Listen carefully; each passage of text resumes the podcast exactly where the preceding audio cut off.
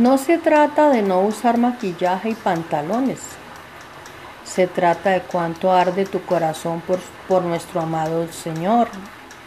Se trata de cuánto te niegas a ser como eres para ser quien Jesús, Dios y Padre dijo que puedes ser. Se trata de andar con el corazón y la mente anhelando su presencia. La verdadera santidad surge de un corazón rendido a la voluntad de Dios, un corazón limpio. Él transforma tu interior y luego tu exterior. El Espíritu mismo de Dios te redarguye para darte convicción y consejos, anhelos y medios de alcanzar la plenitud en tu vida. ¿Acaso hay algo imposible para Dios? De ninguna manera.